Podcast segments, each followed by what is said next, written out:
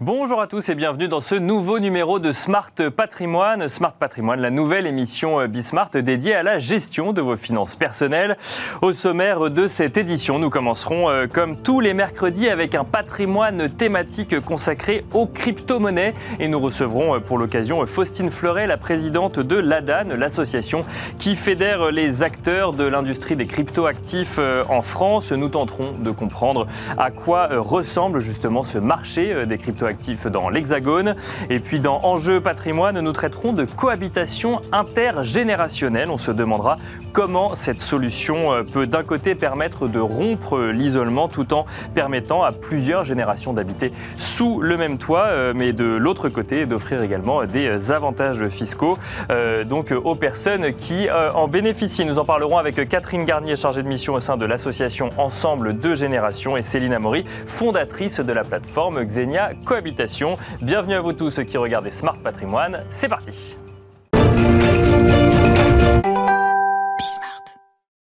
Et un patrimoine thématique donc consacré tous les mercredis euh, à l'investissement euh, dans les crypto-monnaies. Un rendez-vous euh, qui nous semblait d'ailleurs assez essentiel tant la thématique des crypto-monnaies est récurrente chez les personnes qui cherchent à placer une partie de leur épargne, mais aussi parce que le monde des crypto-actifs peut être obscur pour encore beaucoup d'épargnants. Pour cela, nous avons donc le plaisir de recevoir dans Smart Patrimoine Faustine Fleuret, présidente de l'ADAN. Bonjour Faustine Fleuret. Bonjour Nicolas. Alors on va faire ensemble, bah, on va essayer en tout cas de faire un état des lieux du marché des, des crypto-actifs euh, en France. Peut-être juste avant, on peut commencer par euh, rappeler euh, définiment ce que c'est, rapidement ce que c'est que l'ADAN. Oui, l'ADAN, alors pour Association pour le développement des actifs numériques, c'est une association professionnelle qui, effectivement, vous l'expliquez, fédère les professionnels, les entreprises des crypto-actifs qui exercent en France. D'accord. Effectivement, un écosystème assez peu connu. Et à ce stade, nous fédérons 74 entreprises. 74 entreprises françaises dans le, marché enfin, dans le domaine des cryptoactifs en France, du coup Alors, françaises et étrangères, parce qu'il y a des acteurs également étrangers qui adressent le public français. D'accord, donc c'est effectivement une association euh, qui, euh, bah, donc, qui fédère un petit peu euh, toutes ces entreprises en lien avec le mm. public français. Alors, si on parle des cryptoactifs, déjà, on a, là, depuis le début, je ne parle pas de crypto-monnaie, je parle de cryptoactifs, mais c'est globalement la, même chose finalement. Alors, oui, et non. Ah, c'est vrai qu'on on parle souvent des crypto-monnaies pour englober un ensemble très large et beaucoup plus large finalement. C'est vrai qu'on parle de crypto-monnaies parce qu'on connaît très bien le Bitcoin. Euh, c'est euh, le premier des crypto-actifs, c'est celui qui a encore la, part de marché la plus importante. C'est vrai qu'il fait souvent les gros titres et dernièrement pour plutôt des, bonnes raisons, des investissements euh, d'entreprises, alors plutôt outre-Atlantique pour diversifier leur, leur trésorerie. Donc c'est vrai qu'on entend beaucoup parler du Bitcoin et donc des crypto-monnaies puisque le, le Bitcoin est une crypto-monnaie. Cependant, les cryptoactifs, c'est beaucoup plus large. Si vous regardez, vous avez un peu plus de 9000 actifs aujourd'hui mhm. euh, et euh, on entend un tout petit peu plus parler de certains, certaines autres catégories, euh, les jetons non fongibles, les instruments financiers tokenisés, les stablecoins, notamment depuis l'annonce Facebook. On entend parler des NFT également dans le monde de l'art. Voilà, exactement, les jetons non fongibles et NFT, dans l'art, le sport, la culture en général. donc, effectivement, la palette des cryptoactifs est plus large que les seules crypto-monnaies. Alors, vous l'avez dit, effectivement, quand on parle de crypto, en tout cas, euh, les gens pensent automatiquement au Bitcoin, au cours du Bitcoin, aux entreprises qui acceptent les, euh, euh, les, achats en Bitcoin, aux États parfois qui s'y mettent également. Mais donc le marché des cryptoactifs, c'est beaucoup plus large que ça, ne serait-ce que sur l'activité française. On va trouver des personnes qui vont construire des wallets, c'est-à-dire des portefeuilles virtuels. On va trouver des sociétés spécialisées dans la sécurisation de la blockchain et évidemment parfois des intermédiaires pour investir. En fait, finalement, quand on regarde les cryptoactifs, c'est presque un secteur d'activité à part entière. C'est-à-dire qu'il y a les crypto-monnaies, il y a les crypto-actifs, mais donc on parle encore d'investissement. Et puis en fait, il y a toute une palette de métiers autour de ça qui se crée avec des entreprises qui se développent euh, dans ce secteur-là. Totalement. Alors on a voulu euh, mieux cartographier cet écosystème que, que l'on représente, euh, dont on porte la voix. Donc on a, on a réalisé une enquête en mai, justement sur l'état des lieux de cette industrie 2020. C'est vrai qu'on connaît très bien les plateformes d'échange, puisque surtout en tant que, en tant que trader ou investisseur particulier, c'est des acteurs avec lesquels vous avez affaire. Euh, néanmoins, au-delà des marchés de cryptoactifs, vous avez beaucoup d'autres entreprises. Donc c'est ce que vous disiez, hein, c'est vraiment un secteur à part entière et qui se structure et qui se développe. Donc effectivement, les marchés de, de cryptoactifs, ceux qui vont vous permettre d'échanger, ceux qui vont vous permettre de conserver vos actifs. Vous avez des acteurs qui vont permettre de, de souscrire à des services de finance décentralisés, donc ce que vous pouvez connaître, hein, le prêt, l'assurance, mais de façon décentralisée. Mais donc via, via des crypto-monnaies, ça pour le coup Exactement. Un prêt ou une assurance, mais du coup via des crypto-monnaies, d'accord. Exactement. Donc, et il y a des, des entreprises qui se développent aujourd'hui sur ce secteur-là en France Tout à fait. Donc un, très très gros potentiel, hein, puisqu'on a, on a vu, alors en 2020, on était sur 20 milliards en termes d'actifs sous gestion, on est à 84 milliards aujourd'hui. Vous avez des acteurs qui vont adresser le marché financier traditionnel, hein, des actions ou de la dette. Vous avez des entreprises plutôt côté technique hein, qui vont faire du minage de cryptoactifs. on a un très beau projet français qui notamment travaille avec le Salvador. Euh, donc le minage, c'est effectivement pour créer les crypto-monnaies, puisque ça fonctionne comme ça. On peut peut-être le, rappeler rapidement. Ça fonctionne via une blockchain, et puis le minage permet la création euh, monétaire. Voilà, la création monétaire, la sécurisation euh, du, réseau sur un certain type de, réseau blockchain, puisqu'il y en a plusieurs. vous, justement, vous avez des entreprises qui développent des protocoles blockchain, puisqu'il y en a, il y en a beaucoup plus que, que justement Bitcoin. Et puis vous avez tout un écosystème de gens qui vont conseiller bah, soit, soit des particuliers, mais surtout des entreprises euh, pour se développer. Donc euh, celles qui vont sécuriser vos cryptoactifs, développer l'identité numérique. Euh, on a des, une très belle entreprise à Lyon dans le cloud computing. Donc vraiment, avec effectivement aussi beaucoup d'acteurs traditionnels qui vont regarder beaucoup les cabinets d'avocats, mhm. qui bah, forcément avec la réglementation française, je ne sais pas si on ira dans le détail, mais il y en a besoin pour l'accompagnement juridique de ces entreprises et puis l'accompagnement stratégique. Voilà, donc un secteur au-delà des plateformes qu'on connaît. Assez vaste finalement, un secteur financier assez vaste. Alors effectivement, la réglementation, on en dira peut-être un mot également du Salvador. Juste avant, euh, vous m'avez parlé de prêts, d'assurance, d'action. C'est des termes qu'on entend régulièrement euh, dans une émission sur euh, le patrimoine. Là, c'est dédié aux crypto-monnaies. Est-ce que c'est connu du grand public le fait de pouvoir souscrire un prêt en Bitcoin par exemple? Mais ça veut dire quoi? Par exemple, c'est un prêt à la consommation, c'est un prêt immobilier, c'est un prêt encore très peu connu pour un usage très précis? ça recouvre quel, quel usage? Et surtout quel public euh, derrière? Alors c'est vrai qu'en termes de qualification, c'est encore quelque chose sur lequel on travaille puisque on est sur l'innovation décentralisée, donc on n'a pas les mêmes euh, types d'opérateurs, euh, donc on ne peut pas déterminer les mêmes types de responsabilités. Donc c'est encore effectivement quelque chose en réflexion au niveau des régulateurs. Au niveau des utilisateurs, bah, les chiffres en attestent, hein, c'est de plus en plus connu. néanmoins, si on doit faire un petit parallèle, aujourd'hui on peut, on a une étude de janvier 2020 qui nous montre qu'on a 5% des Français qui détiennent des cryptoactifs, euh, alors que plusieurs études aux États-Unis montrent qu'on est plutôt sur 15% de la population. Donc, on a quand même une adoption qui, qui, peut progresser, le marché français, qui est assez dynamique, mais qui peut encore progresser. Alors en fait, il y a beaucoup de demandes. Euh, il y a beaucoup de demandes de la part des utilisateurs. Donc euh, il faut encourager le développement des entreprises de l'offre française qui va pouvoir bah, satisfaire justement cette demande. Alors vous parliez du, du Salvador, effectivement. Donc le Salvador accepte aujourd'hui, en tout cas, à communiquer sur le fait d'accepter les paiements en Bitcoin. Et derrière, eh ben, il y a une société française, entre autres, hein, qui, l'accompagne. Alors ça, on le sait moins pour le coup. Elle s'appelle Big Block Data Center. Alors on en met une en avant, effectivement, dans cette émission. On en mettra d'autres euh, plus tard. Mais du coup, ils se font accompagner. Pourquoi? Parce que c'est une société qui va permettre le minage de, de, la blockchain euh, au Salvador. C'est ça? C'est bien résumé? Alors, ils vont participer effectivement euh, à l'effort de minage auprès, auprès de l'État et en, notamment en utilisant tout ce qui va être énergie gaspillée. D'accord. et donc, en fait, euh, une manne, euh, une manne financière qui n'est aujourd'hui pas exploitée. Donc euh, effectivement un projet français très intéressant qui accompagne le Salvador avec voilà c'est un exemples de pays qui commencent à regarder le Bitcoin, mais on a vu des, des, entreprises qui regardent pour intégrer à leur trésorerie comme des épargnants vont vouloir diversifier leur patrimoine. Bien sûr. Le Salvador est un premier exemple. C'est vrai qu'en Amérique latine, on voit notamment Paraguay, c'est des réflexions aussi en cours. au niveau à Cuba, il y a eu une annonce très récente aussi bah, d'accepter les paiements en Bitcoin. Donc voilà, tout ce qu'on souhaite, c'est que d'autres entreprises françaises puissent accompagner euh, bah, ces, États euh, dans, euh, dans ce chemin-là, justement. Alors, je, rapidement, c'est pour, bien comprendre, quand ces États disent qu'ils acceptent le paiement en Bitcoin, ils disent Bitcoin parce que c'est ce que tout le monde connaît ou c'est vraiment uniquement le Bitcoin? Alors, dans le cas du Salvador, c'est uniquement le Bitcoin. ce que j'ai vu de Cuba, c'est également, également uniquement le Bitcoin. c'est vrai que c'est ce qu'on disait, hein. c'est le crypto. Voilà, c'est effectivement, c'est l'ambassadeur finalement des cryptoactifs, le Bitcoin. Voilà. Et disons le plus peut-être détenu aujourd'hui, donc avec une adoption peut-être plus simple derrière dans l'immédiat. c'est certainement ce qui peut expliquer que voilà, ce soit le Bitcoin l'actif phare aujourd'hui des États. Alors, quand on s'y connaît pas en crypto-monnaie, on voit du coup le Bitcoin, le Bitcoin qui, de, qui voit son cours augmenter, puis qui, avec une ou deux informations, ou en tout cas une ou deux nouvelles, va chuter d'un coup avant de potentiellement reprendre une tendance à la hausse ou à la baisse. On ne le sait pas encore. Et quand on voit ça de l'extérieur et quand on, quand on écoute ce que vous nous dites, on se dit, bon, bah, donc il y a cet actif finalement dont on n'a pas forcément conscience de tous les tenants et les aboutissants, derrière il y a un secteur d'activité. Et on se dit euh, est-ce que tout ça est réglementé? Est-ce que tout ça, euh, est-ce que moi en tant qu'épargnant je peux être protégé? Et vous avez commencé à nous le dire, il y a un peu de réglementation, en tout cas la DAN y travaille, ou en tout cas la DAN euh, participe aux efforts. où est-ce qu'on en est aujourd'hui? Que, Comment est-ce que l'AMF regarde par exemple ces, ces, différents investissements, ces différentes plateformes ou autres? Alors oui, je disais il y a un peu de réglementation parce qu'on a un régime français Mhm. Donc euh, on réglemente les acteurs aujourd'hui qui s'adressent au public français.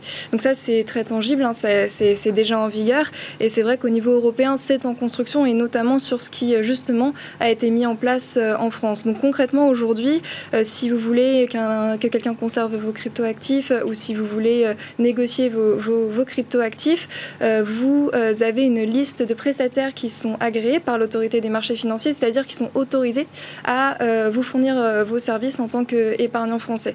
Donc c'est vrai que, et l'autorité des marchés financiers euh, le rappelle, euh, il, faut, euh, il faut rester vigilant et regarder qui sont ces prestataires enregistrés. Et qu'est-ce que ça veut dire? C'est que ces prestataires, on a vérifié l'honorabilité et la compétence des dirigeants et des principaux responsables. On a regardé qu'ils respectent le dispositif européen, la réglementation européenne en matière de lutte contre le blanchiment et le financement du terrorisme.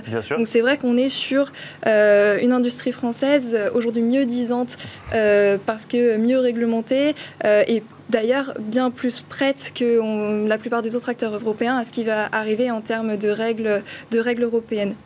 Donc finalement, euh, euh, une, industrie ou un secteur d'activité qui se euh, structure petit à petit. On commence à comprendre qu'il bah, y, a autre chose que le Bitcoin, en fait, que c'est la partie émergée de l'iceberg ou l'ambassadeur d'un monde beaucoup plus vaste. Merci beaucoup, Faustine Fleuret, bah, de vous être prêté à l'exercice de décrypter ce vaste monde en une dizaine de minutes pour, pour Smart Patrimoine. Faustine Fleuret, je rappelle que vous êtes présidente de la DAN et merci à vous également d'avoir suivi Patrimoine thématique. On se retrouve tout de suite dans Enjeu Patrimoine.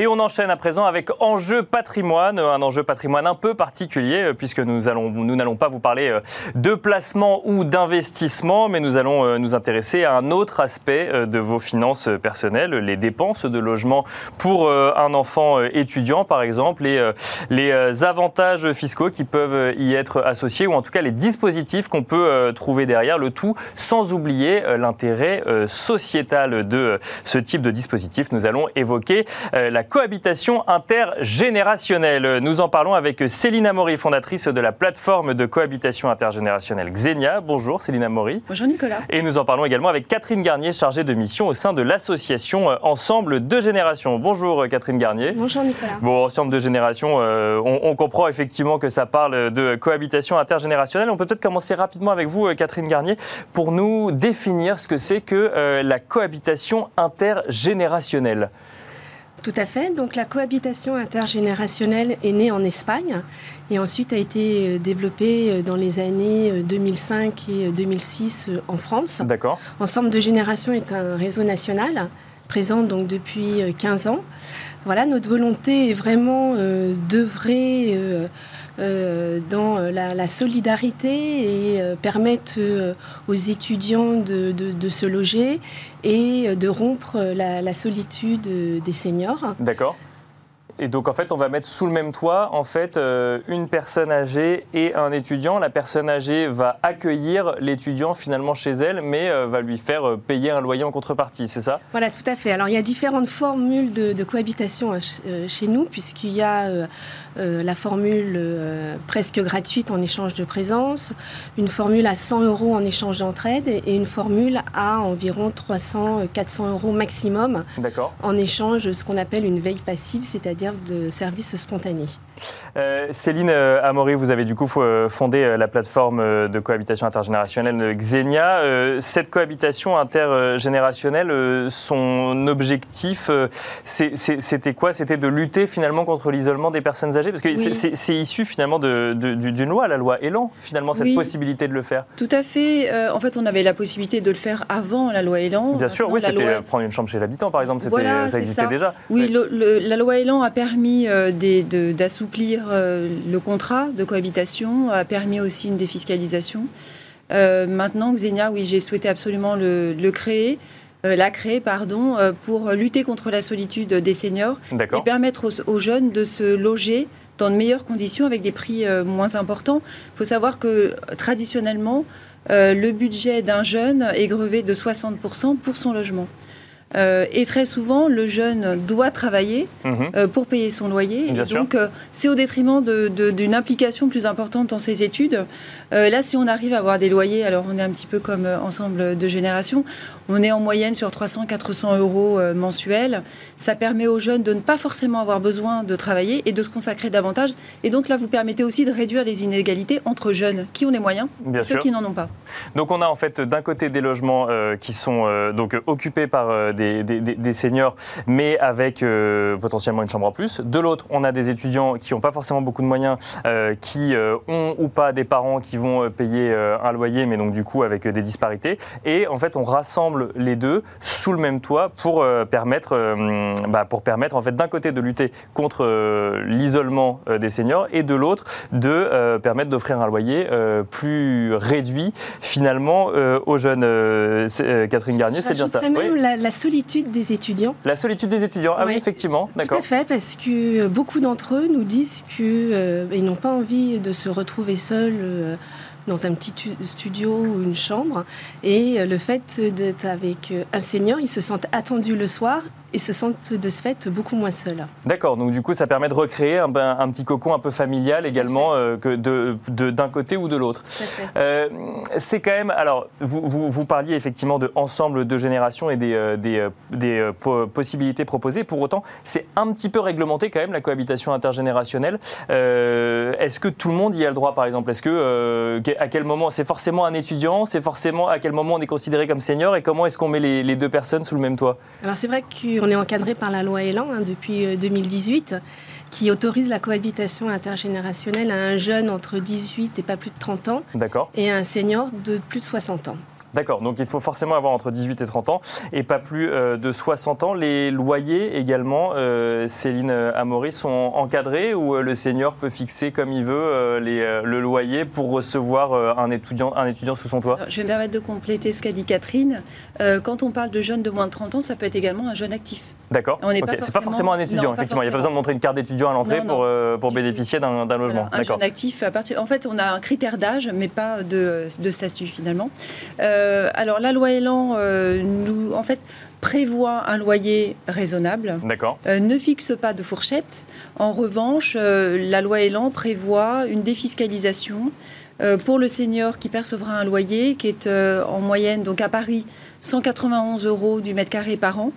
Et en région, à 141 euros mètre carré par an. Alors sur Xenia, on a créé un petit moteur de calcul. C'est plus facile pour nos hôtes. Donc ils rentrent le, montant du loyer qu'ils envisagent et euh, on, arrive à calculer euh, si euh, une partie du loyer doit être fiscalisée ou pas. Donc en fait, ça veut dire que si on reste dans ces clous-là, euh, donc 191 euh, euros par mètre carré par an ou 141 euros par mètre carré par an ailleurs, hors Paris, on aura un avantage fiscal. en fait, le loyer n'est pas fiscalisé. Il pas fiscalisé. Il ne rentre pas dans les revenus du, du, du, senior. Alors, ça. Et, vous dites que le senior, c'est plus de 60 ans, c'est ça? Plus de 60 ans. Donc il n'est pas forcément encore retraité en plus à ce moment-là. Il n'est pas forcément retraité. Et l'autre avantage de la loi Elan, c'est qu'elle permet aux jeunes de continuer à bénéficier des APL. D'accord. Et y compris le senior, parce que le, notre hôte qui a plus de 60 ans peut être soit propriétaire de son logement, soit locataire. D'accord. Et dans ce cas-là, il ne perd pas ses APL. D'accord. Donc en fait, les APL peuvent continuer à fonctionner des deux côtés et euh, oh, ça reste assez souple finalement comme dispositif. Oui, tout à fait. Mais on dit juste, en revanche, on va dire, euh, ne, fixez pas un loyer trop cher. Euh, Catherine Garnier, vous l'avez cité un petit peu en, introduction, vous avez une différents prix, entre guillemets, voire même qui va jusqu'à la gratuité, avec cette Presque notion la presque la gratuité euh, avec cette notion d'échange de services. Donc ça veut dire quoi? Ça veut dire que du coup on a euh, un senior et un jeune sous le même toit. Euh, le- les deux effectivement re- peuvent recréer un cocon familial comme on a parlé. Il y a un- une incitation fiscale et pas que parce qu'il y a effectivement- surtout une incitation sur le fait d'avoir des loyers raisonnables et ça change effectivement tout. Mais derrière ça ne s'arrête pas là. En fait on n'est pas juste sur une colocation. on, on- on va également chercher à créer de l'échange via des services. Qu'est-ce que ça veut dire des services euh, entre, euh, entre deux personnes qui ne se connaissent pas sous le même toit? Mais en fait, euh, tout dépend à la, la formule à laquelle vous adhérez. Enfin, l'étudiant va adhérer et, et le senior. Ce qu'il faut savoir, c'est que avant toute cohabitation, chaque personne est rencontrée, D'accord. chaque senior, chaque étudiant. Rencontré par quoi? Par un, un acteur indépendant, par exemple, Non, vous non, ou directement ou eux Moi entre... directement, D'accord, par ouais. exemple. Euh, donc, pour, pour bien comprendre leurs attentes, leurs besoins et les aider dans leur démarche, Mhm. et donc euh, les orienter vers la formule qui leur sera la, la mieux adaptée. Et donc, euh, dans ces trois formules, euh, soit il y a presque la gratuité et l'étudiant s'engage à être là le soir et la nuit, alors bien évidemment avec euh, une soirée de libre et deux week-ends par mois. Pour des étudiants universitaires et des seniors en perte d'autonomie, une formule entraide Mhm. qui, peuvent, qui peut les aider euh, voilà, à des moments euh, de disponibilité la journée pour rendre une entraide, comme par exemple faire des courses, euh, une sortie culturelle. Enfin voilà, tout ça c'est prédéfini. Donc c'est intégré dans le contrat dès le début. Euh, vous pourrez également m'aider à faire des courses ou euh, m'emmener au théâtre ou autre, Voilà. si, au moins une fois par semaine. C'est prévu dès le début, d'accord. Tout à fait. Et là, c'est 150 euros par mois, enfin Mhm. entre 100 et 150. Et puis après, nous, ce qu'on appelle la veille passive, l'étudiant est là pour une aide spontanée.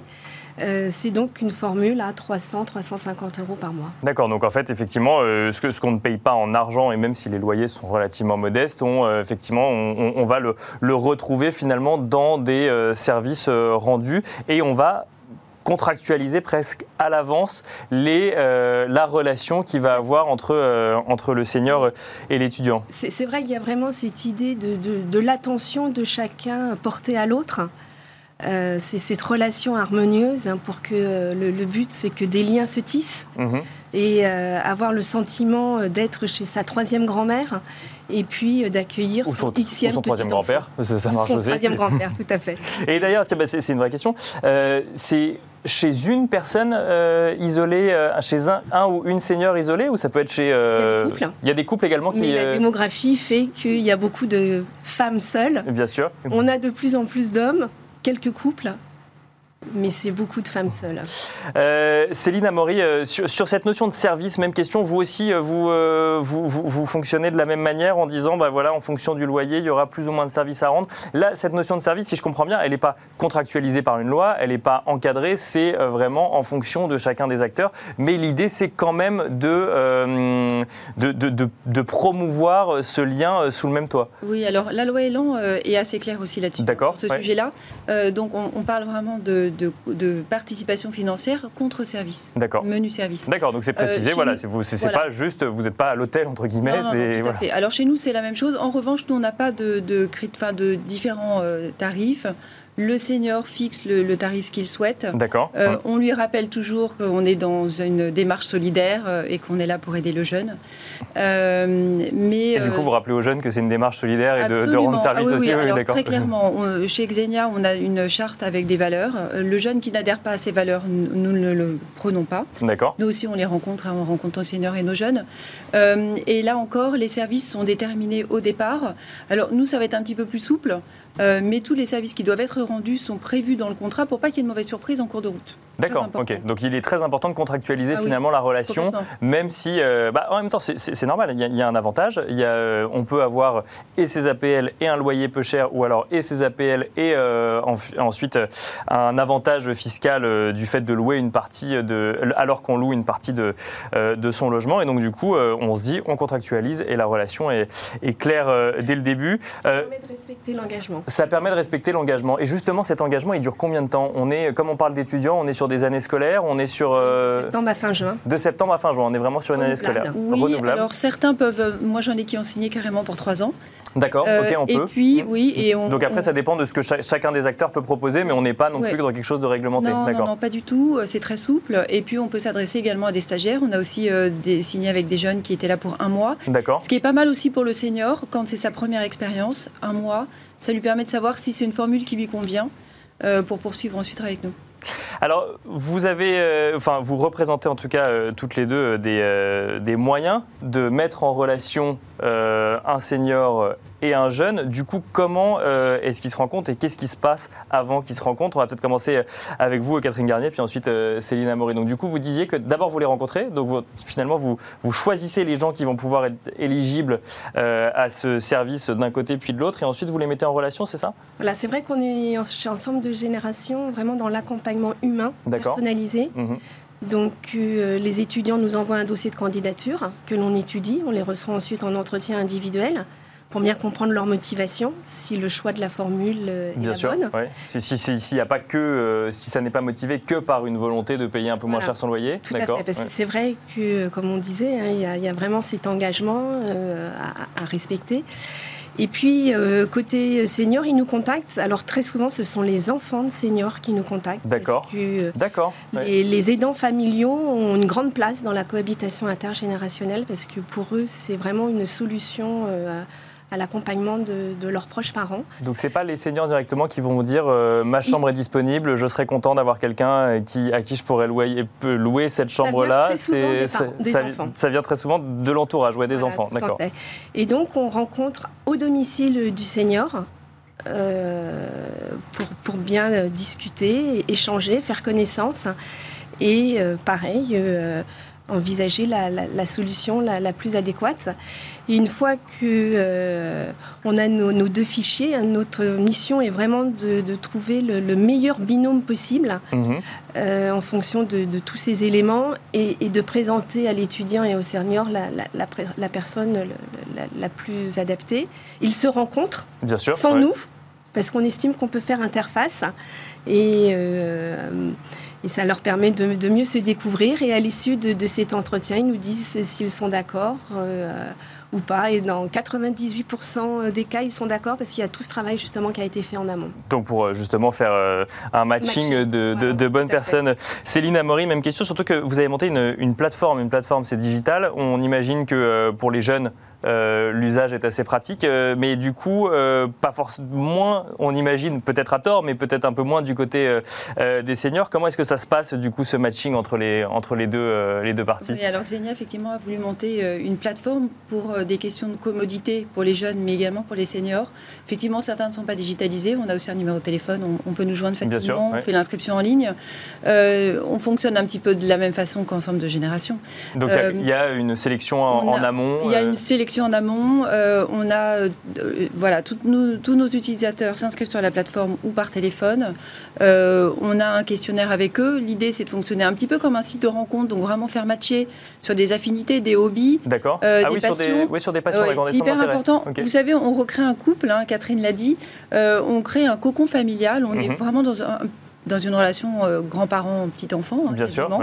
Euh, on, a, on forme des belles histoires. Euh, et c'est important, le duo va vivre 9 mois, 10 mois, voire plus ensemble. C'est important qu'il y ait des sujets communs qui les rassemblent, aussi pour organiser des sorties, pour avoir un sujet de conversation. Et puis, quelque chose d'important, dans la création de cet échange, si on arrive à faire matcher un jeune qui a des études dans le même domaine d'activité qu'avait le senior, ça permet aussi du mentorat. Euh, et puis bien sûr, et de l'accompagnement derrière professionnel euh, ou autre. Voilà, et de faire bénéficier d'un réseau. Alors, effectivement, c'est déjà la fin euh, d'enjeu patrimoine, mais effectivement, c'est un, élément important de faire jouer au-delà, effectivement, bah, de, de l'instant T, potentiellement une aide pour le futur du jeune en question. Il y a l'expérience d'un côté et il y a une, une demande. Exactement, la mm. transmission du savoir.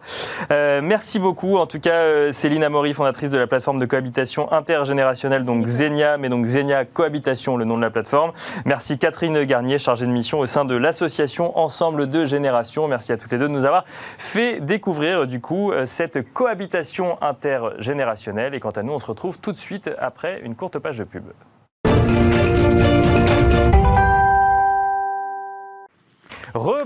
Bienvenue pour cette deuxième partie de Smart Patrimoine, une deuxième partie d'émission en partenariat avec Club Patrimoine, où tous les jours à 13h30, nous donnons la parole aux experts du secteur de la gestion de patrimoine afin de décrypter euh, les placements, mais aussi les tendances. Nous avons d'ailleurs été rejoints pour cette deuxième partie par Laura Olivier, journaliste chez Club Patrimoine. Bonjour Laura.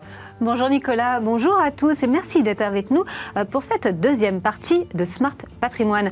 Au sommaire aujourd'hui et dans le Club Macro, nous recevrons dans un instant Hervé de Roquefeuille, directeur commercial chez 123IM et nous parlerons de l'engouement autour du non-coté.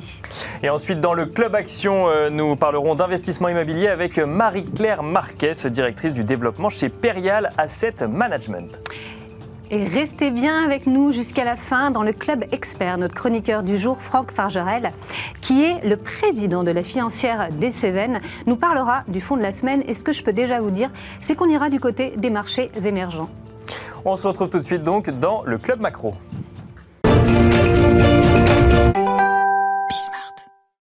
Et merci d'être avec nous dans le Club Macro. Notre invité vient de nous rejoindre, c'est Hervé de Roquefeuille, directeur commercial chez 123 IM. Bonjour Hervé. Bonjour. Bonjour à tous les deux. Euh, Hervé, avec vous, on va parler de capital investissement. Est-ce que euh, vous avez vraiment remarqué cet engouement dont on parle grandissant autour euh, du non-coté? Est-ce que ça vient du fait que ce sont des actifs tangibles? Est-ce que c'est ça la raison? C'est ça la raison de l'engouement? J'ai envie de dire, il y a plusieurs raisons. Euh, effectivement, on constate depuis maintenant, euh, euh, on va dire une dizaine d'années, un, attrait fort pour la classe d'actifs du non-côté qui s'est grandement accéléré depuis 4-5 ans. j'ai envie de dire, il y a des effets marché et puis il y a des effets société. Sur les effets marché, j'ai envie de dire, on a effectivement aujourd'hui, notamment avec la loi Pacte que vous connaissez, la démocratisation de cette classe d'actifs du non-côté qui historiquement était réservée, on va dire, à une clientèle très institutionnelle ou à des grands privés. Euh, la vocation euh, du gouvernement, euh, c'était justement de démocratiser cette classe d'actifs, la rendre la plus accessible possible. Et aujourd'hui, vous pouvez effectivement faire du non-côté, faire du private equity dès 5 000 euros, là où une certaine époque c'était réservé à, des tickets d'entrée à plusieurs millions d'euros. Donc il y, a, ce premier aspect-là. Il y a un deuxième aspect aussi qui est l'environnement de de taux qu'on connaît. Effectivement, la, baisse des rendements sur les classes d'actifs traditionnelles bah, pousse mécaniquement les investisseurs euh, vers des classes d'actifs avec un petit peu plus de risques pour aller chercher du rendement. Euh, et c'est vrai que là, on bénéficie effectivement de, la baisse des rendements sur les classes d'actifs traditionnelles. Euh, et puis, j'ai envie de dire aussi le fait que le, le non-coté se soit ouvert sur des, sur des enveloppes euh, dans lequel on n'était pas forcément historiquement. Je pense notamment à l'assurance vie. Euh, aujourd'hui, on arrive à, pénétrer ce marché de mhm. l'assurance vie, euh, notamment française, en mettant justement du non-côté dans cette classe d'actifs et dans cette enveloppe assurantielle. Donc ça, c'est aussi, ça permet d'augmenter la visibilité mhm. de la classe d'actifs. Ça, c'est avec Lombard International Assurance, c'est ça? Notamment aussi sur la partie effectivement Luxembourg avec Lombard International, mais sur la partie française, on le fait avec AXA, je remercie, qui nous fait confiance notamment mhm. sur un de nos, un, un nos véhicules. et puis effectivement, le dernier point que, tu mentionnais, euh, c'est aussi la volonté aujourd'hui euh, des épargnants de donner effectivement du sens à leur épargne euh, en investissant dans des actifs tangibles, concrets. Mhm. et effectivement, alors là, je vais parler pour ma paroisse, mais nous, on a des, des thématiques d'investissement qui sont très lisibles, notamment sur le tourisme, sur la dépendance santé, sur l'immobilier. et c'est vrai que pouvoir dire à à un investisseur, à un épargnant français, bah, les liquidités que vous allez nous confier, on va les injecter euh, dans un projet défini, par exemple je sais pas moi, la rénovation d'un hôtel euh, situé euh, à Paris, par exemple, avenue de Wagram. On va faire des travaux, on va le monter en gamme. C'est du concret, c'est du tangible. Il y a une histoire autour de ça, il y a un entrepreneur, et ça, c'est vrai que ça plaît aux épargnants aujourd'hui. Et euh, les, épargnants, justement, alors effectivement, j'imagine bien que quand vous discutez avec eux, ils le comprennent et c'est du tangible. Pour autant, est-ce que aller vers le private equity, c'est quelque chose qu'ils comprennent? Est-ce que vous avez, par exemple, une idée un peu, vous nous disiez que ça accélère sur, sur les cinq dernières années. moi, je regardais en 2020, je ne sais pas si, vous, si vous avez les mêmes chiffres, mais je voyais que 8% des fonds en private equity venaient de particuliers. Alors on est sur des montants énormes hein, en private equity, donc effectivement, euh, si on y va à coup de tickets d'entrée de 5000 euros, ça peut faire pas mal de monde, effectivement. Mais est-ce que c'est un réflexe D'ailleurs, c'est peut-être même pas encore un réflexe, mais est-ce que ça, c'est le, le, réflexe commence à venir? Parce qu'on se dit action, on pense automatiquement marché action. Est-ce que le private equity euh, doit encore un petit peu communiquer auprès des épargnants tout à fait. En fait, on a, on a encore un gros travail à faire, bien évidemment, d'évangélisation de la classe d'actifs. Euh, c'est une classe d'actifs qui a énormément de qualité. On l'a mhm. vu effectivement en termes de rendement, euh, historiquement, euh, c'est quand même très solide. Faut pas oublier le risque associé, bien, évidemment, Mhm. euh, et la liquidité de la classe d'actifs. Oui. C'est aussi ça aussi aujourd'hui qui fait un peu le, le défaut du, justement de, de cette classe d'actifs. Euh, les épargnants historiquement ont toujours euh, été habitués à, des, à faire de l'investissement avec de la liquidité, du rendement, etc. Aujourd'hui, ça n'existe plus ou Oui, c'est quasiment ça. plus. On a des actions effectivement euh, d'une entreprise. Alors effectivement, certes, c'est physique, c'est compréhensible, mais on peut pas la revendre quand on veut. Enfin, Exactement. et, et encore, ça, c'est de l'action, mais il y a, peut-être d'autres manières aussi de faire du private equity. Exactement, mais- on, on l'évoquera peut-être tout à l'heure, on en investit pas mal notamment en dette privée, donc sous forme d'obligations convertibles. Euh, mais effectivement, nous, quand on finance un projet, quand on finance un entrepreneur, euh, on injecte des liquidités dans son projet, euh, mais effectivement, on est marié pour le meilleur et pour le pire avec lui. Bien sûr. ouais. Et on ne peut pas appuyer sur un bouton au bout de deux mois en disant bah non, finalement ça ne nous intéresse plus. Nous, on est là vraiment pour accompagner ce projet et on a une durée détention moyenne qui est à peu près de, de 5 ans de nos participations. Mais je pense que c'est ça aussi que les investisseurs aiment bien aujourd'hui, c'est que justement on est là pour créer ensemble une histoire. On a notre équipe de gestion à à sécuriser un projet, sécuriser un entrepreneur euh, et euh, l'investisseur euh, s'identifie à ce projet. Et effectivement ça, ça permet de, voilà, de, de développer de belles histoires. Et, et chez 1, 2, 3 c'est 2 milliards d'euros qui ont été injectés depuis 20 ans dans l'économie française. Donc c'est une bonne chose. Et, et justement, en, en termes d'accompagnement, Hervé, comment ça se passe? Vous les accompagnez à partir de quel moment Jusqu'où? Et dans cet accompagnement, qu'est-ce qu'il y a au- au-delà de l'argent? Je veux dire, c'est est-ce que vous les aidez pour le marketing, pour la compta? Est-ce qu'il y a des, des équipes vraiment spécifiques dédiées euh, à chaque entreprise chez vous pour les, pour les accompagner? Alors en fait, on a, euh, nous, on leur- dans ce qu'on appelle le, le non-côté, le capital investissement, vous savez Oui. qu'il y a plus grande, plusieurs familles, on va dire, il y a le capital ça, risque qui est très ça. connu, euh, euh, qui est le financement de développement, start-up. transmission, Voilà. ça- voilà. Donc ça, c'est vraiment les entreprises très jeunes euh, que nous, chez un 3 on, on ne travaille pas. On va plutôt nous s'affairer sur des, euh, on va dire des PME, ETI, des plus matures en phase de, de développement, Mhm. euh, qui ont voilà Déjà fait leurs 5-10 preuves. Ans d'existence. Euh, typiquement, pour reprendre un exemple très concret, nous, on investit beaucoup sur le secteur des EHPAD, par exemple. Mhm. Et ben, on va accompagner des, des opérateurs d'EHPAD qui gèrent par exemple 25 établissements et qui veulent faire de la croissance externe, racheter un nouvel établissement. Et ben, on va les financer dans cette acquisition-là.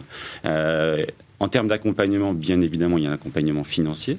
Euh, on est là pour compléter leur financement, Mhm. au-delà d'un financement bancaire, bien évidemment, parce qu'on va financer nos entrepreneurs, ces entrepreneurs bien évidemment très intelligents. Donc, euh, ils vont, euh, quand ils ont une nouvelle acquisition, ils vont bien évidemment faire appel à leur banque traditionnelle pour se faire financer. Et puis, il va leur manquer mécaniquement un petit peu de liquidité pour, euh, pour faire l'acquisition qu'ils qu'ils souhaitent. C'est là où on va intervenir, Ouais. effectivement, soit euh, sous forme de prise de participation au capital, soit sous forme de financement obligataire. Donc, ça, c'est pour l'aspect financier. Et puis après, il y a tout la- l'accompagnement qu'on a à côté pour les aider bah, dans, les- dans leur choix stratégique euh, euh, donc- et dans les mauvais moments, parce qu'on on- on va l'évoquer tout à l'heure, mais il y a quand même la crise sanitaire qui est passée. Euh, on a aidé effectivement tous nos entrepreneurs à mettre en place euh, bah, les PGE, le chômage partiel, tout ça. Euh, et puis sur, sur d'autres aspects de la vie de la société, je pense notamment euh, à 1, 2, 3 on est très, euh, euh, on est très, euh, on est très à cheval, on est très Mhm. orienté ESG Mhm. et on va justement euh, aider nos entrepreneurs à mettre en place des politiques ESG au sein de, au sein de leurs entreprises.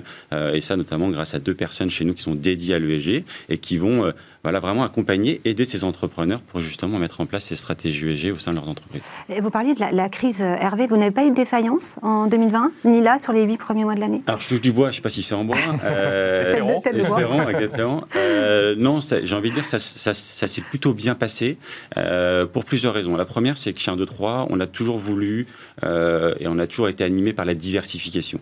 Euh, on, on- on investit sur plusieurs secteurs d'activité, on Mhm. l'a évoqué tout à l'heure, Mhm. notamment le tourisme, la dépendance santé, l'immobilier. Euh, on investit pas mal sur la thématique du sport également. Donc voilà, l'idée de cette diversification, c'est justement quand vous avez une thématique Mhm. qui est en difficulté, je pense notamment à, à la thématique bien évidemment du Tourisme. tourisme, qui, a, qui a grandement souffert de, euh, de, de la crise sanitaire, et ben on arrive à la compenser avec d'autres thématiques qui se portent plutôt bien, l'immobilier, la dépendance santé qui s'est euh, plutôt très bien, très bien portée. Et tout ça fait qu'effectivement, au global, nos, Mhm. nos- nos clients ont, ont eu des, des performances euh, sur les portefeuilles euh, qui sont plutôt très correctes. Un, un mot euh, euh, du côté obligataire. Donc, euh, c'est, je, rappelle quand même, euh, parce que si on se met du point de vue de l'épargnant, du coup, le private equity, donc c'est peu liquide, mais en même temps, c'est tangible.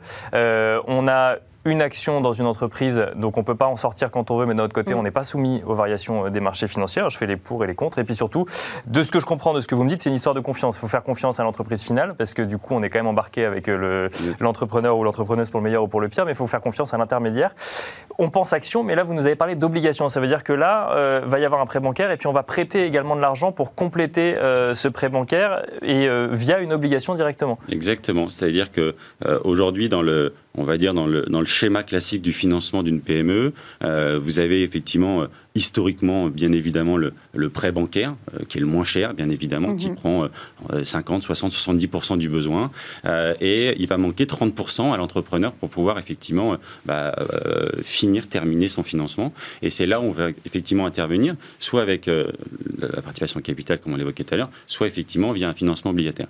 Et l'avantage du financement obligataire, c'est que pour l'entrepreneur, il va trouver effectivement une source de financement qui va être non dilutive. Mhm. On ne va pas arriver dans son capital, donc il va rester seul maître à bord. Mhm. Elle est moins onéreuse en plus que le, que, le capital. Euh, donc ça, c'est côté entrepreneur. Et côté investisseur, ce qui est intéressant, c'est que c'est un outil qui est plus protecteur, bien évidemment, qu'un investissement euh, au capital, ou en cas de défaillance, bien évidemment, la, banque est remboursée en priorité, le porteur obligataire en second, mhm. et le dernier, bien évidemment, l'actionnaire, mais c'est lui qui est le plus rémunéré. Donc on arrive, grâce à cet outil obligataire, à avoir un outil qui soit à la fois relativement protecteur pour l'investisseur, même si bien évidemment ça reste des, instruments à risque, euh, qui offre aussi euh, une visibilité sur la sortie. Il y a des dispositifs de garantie également pour, euh, pour, exactement, quand, on veut, faire, ce qu'il n'y a pas en action pour le coup. Tout à fait, exactement. ça c'est notamment dans le cadre d'un plan qui s'appelle le FEI, effectivement, dans le cadre du Fonds européen d'investissement, avec toujours cette logique qu'ont les pouvoirs publics depuis plusieurs années de vraiment d'essayer de flécher un peu l'épargne des Français vers l'économie réelle, vers les PME et ETI françaises. Et, et sauf qu'ils Historiquement, on le faisait notamment grâce à des produits fiscaux. Vous saviez, vous avez une réduction d'ISF ou d'IRPME euh, pour justement euh, dire à l'investisseur, bah, euh, tu prends du risque en investissant d'un côté, mais mm. je te donne une petite carotte fiscale à l'entrée. Ces dispositifs-là, ces pardon, sont quasiment tous sont quasiment tous disparus. et l'administration s'est dit comment on peut aider les épargnants à, à se pousser vers cette classe d'actifs sans avantage fiscal à l'entrée. Et eh ben en créant notamment ce type de mécanisme qui effectivement qui dit, bah, cher investisseur, tu vas prendre du risque en investissant de mon mhm. côté, mais on va essayer de, de, de, de, de protéger, de couvrir une partie du, Exactement, risque. en couvrant grâce à cette garantie du FMI. Merci beaucoup Hervé d'avoir été euh, avec nous. On se retrouve tout de suite dans le Club Action.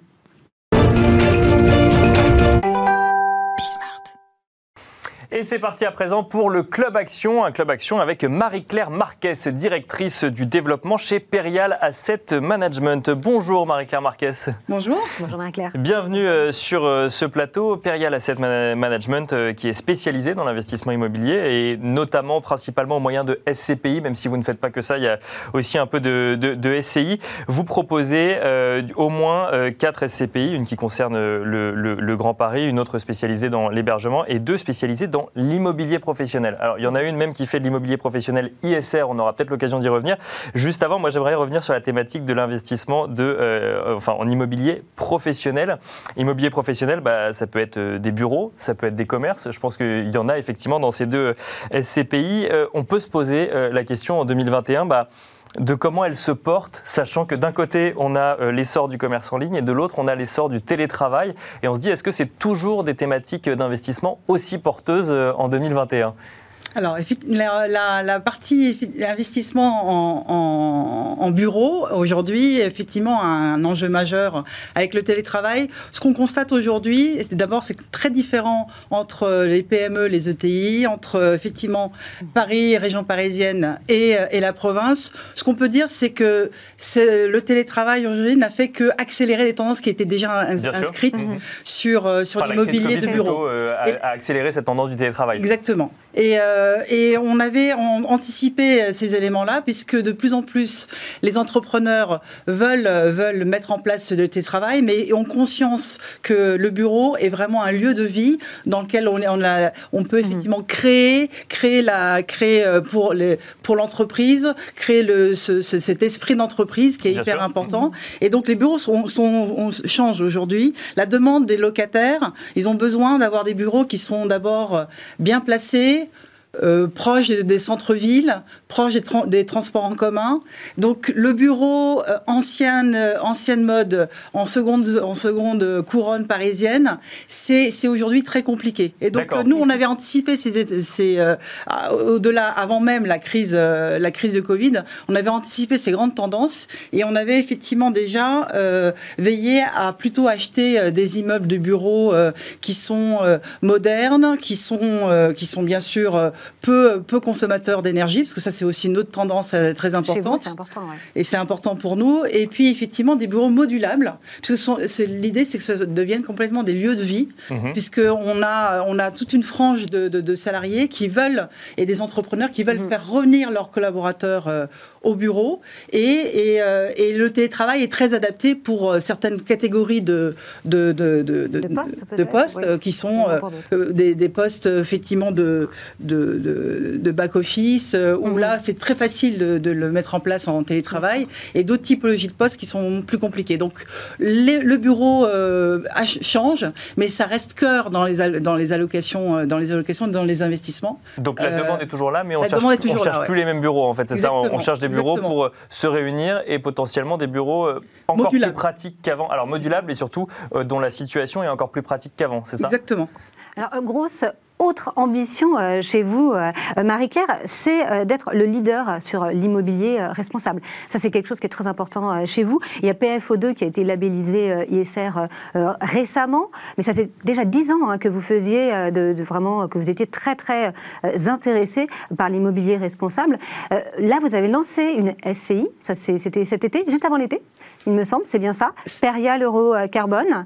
Déjà, pourquoi cette, cette envie d'être si présent sur l'ISR Qu'est-ce qui est si important à vos yeux? Mais également, pourquoi, euh, pourquoi une SCI, puisque vous aviez euh, une SCPI euh, Déjà, j'aimerais bien que vous nous rappeliez aussi quelle est peut-être la, différence entre les deux, et après le pourquoi de pourquoi cette SCI, justement? Alors, les, ça, fait partie vraiment de l'ADN de, de, Perial d'avoir été un peu précurseur il y a déjà 12 ans et d'avoir lancé la SCPI PFO2, qui, qui était effectivement investi sur des immeubles dont l'objectif, on se donnait comme objectif de baisser de 40% la consommation d'énergie des immeubles dans les 8 ans suivant leur acquisition. Donc c'est ça l'immobilier ISR, c'est moins, euh, moins consommateur d'énergie en fait Moins consommateur d'énergie, puisque d'abord on a une réglementation qui est très forte euh, aujourd'hui et qui est pour effectivement avoir euh, des, immeubles de, de, moins en moins consommateurs mhm. d'énergie, orientés vers, vers également aussi le bien-être des utilisateurs.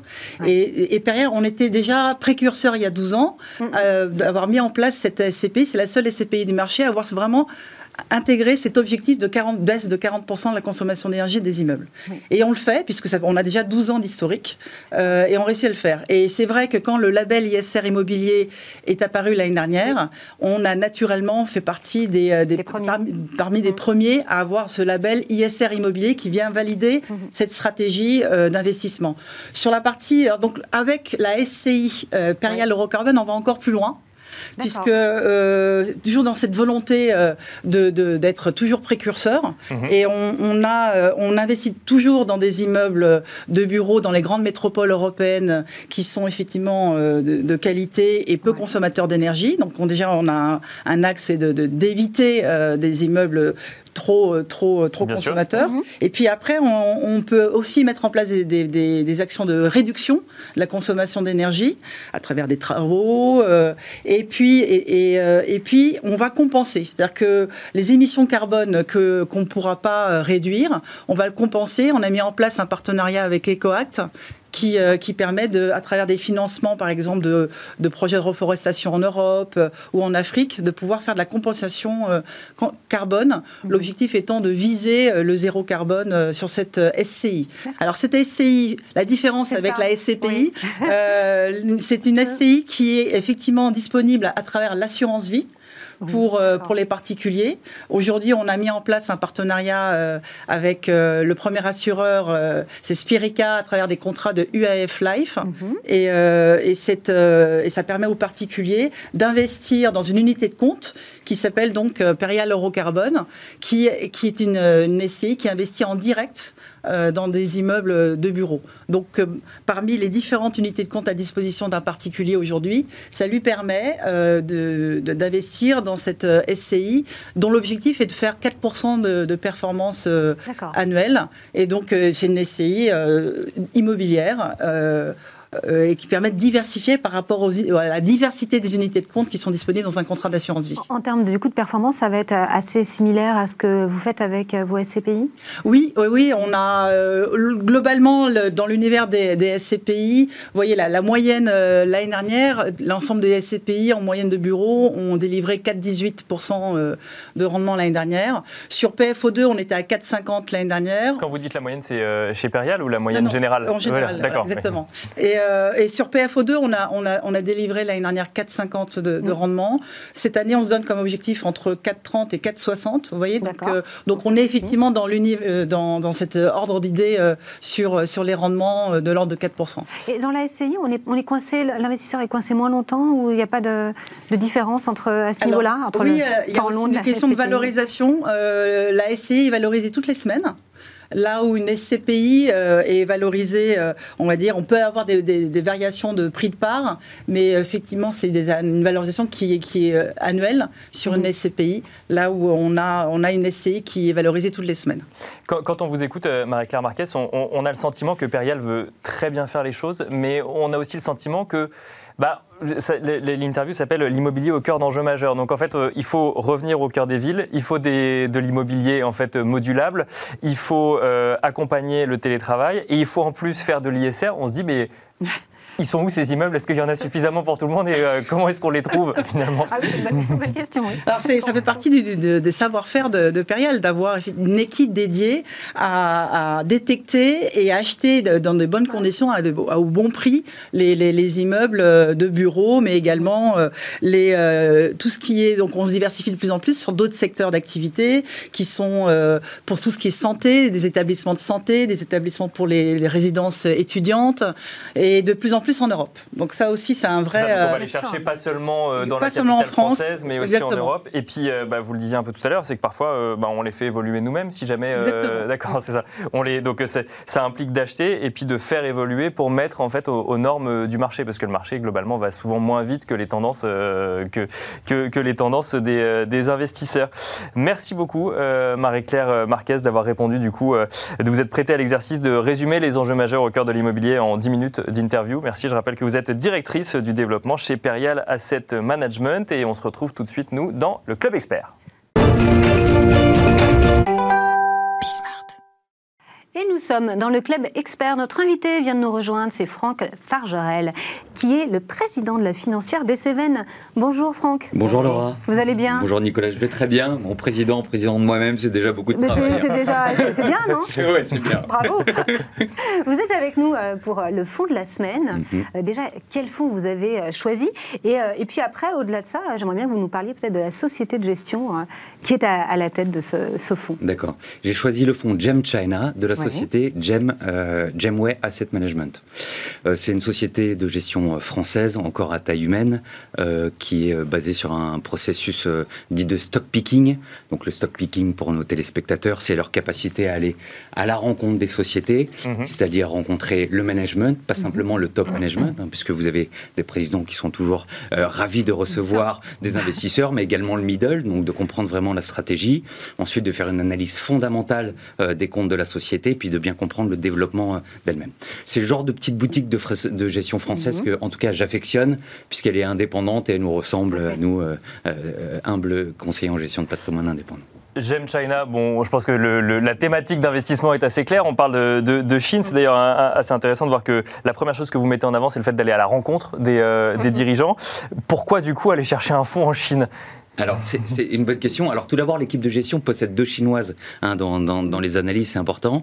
Euh, rappelons-nous que la Chine, c'est quand même la seconde euh, économie mondiale, hein, avec un PIB de 16 493 milliards de dollars, ces chiffres sont exacts. Mhm. Euh, derrière les États-Unis qui, encore, qui occupent la première place.